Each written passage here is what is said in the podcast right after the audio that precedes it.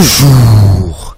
Élection présidentielle 2019, à la une de Sud Quotidien, Maître Mam Adamagui déclare un dispositif a été mis en place pour un hold-up électoral. En tout cas, à la une de la source, l'opposition accable le pouvoir. L'évidence d'écrire Ibrahim Diallo, patron de la DAF, n'inspire pas confiance et l'opposition compte manifester ce jeudi pour dénoncer ce que 24 heures appelle parrainage et met mise sur le fichier électoral. Maki et sa farouche volonté de faire obstacle au changement des lacrymogènes à usage politique. La une de Direct Info, Karim donne de la voix. Je disqualifie Alingou Ndiaye.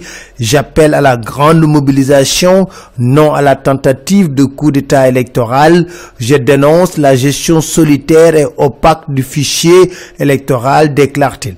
Ajoutez-y désormais la censure. Walfou Quotidien nous dit, les députés votent la censure. Sans sourcier, enquête nous dit, ils ont voté hier la loi des controverses. 24 heures en colère écrit stop à la censure sur Internet. Mais Maki reste droit dans ses bottes écrit Walfadjri malgré, écrivent nos confrères, les inquiétudes manifestées par les bailleurs de fonds et diplomates. On est en plein, écrit la tribune dans la bataille des opinions, et le Réumi refuse de dérouler le tapis rouge pour l'international libéral qui organise sa messe au Sénégal. Pour cause, à la une des échos, Lamine Ba déclare Maki est un maoïste de lait et de sang encagoulé dans un masque libéral fait cocasse, les libéraux vont se réunir au centre Abdou Diouf, l'un des pères du socialisme sénégalais. Mais c'est la mort des idéologies. Preuve, écrit le libéral Maki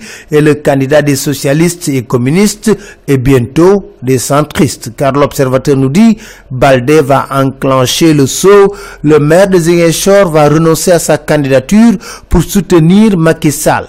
Farba Senghor sort du bois et déclare à la une de Vox Populi Karim Wad ne reviendra pas au Sénégal. Il avait hâte de sortir de prison. Sonko n'est pas un phénomène, mais plutôt un épiphénomène. Bref, parlons de choses sérieuses avec la concession de l'eau. Selon le quotidien, la SDE boit la tasse. Elle demande à l'État un moratoire d'un an. Selon le témoin, en matière de lutte contre la fraude 2017 a été une année faste pour les Gablous. Sur le programme des DAC, Maki visait 300 000 emplois. Finalement, il en a créé 300. C'était tout. Merci. Très bonne lecture à tous.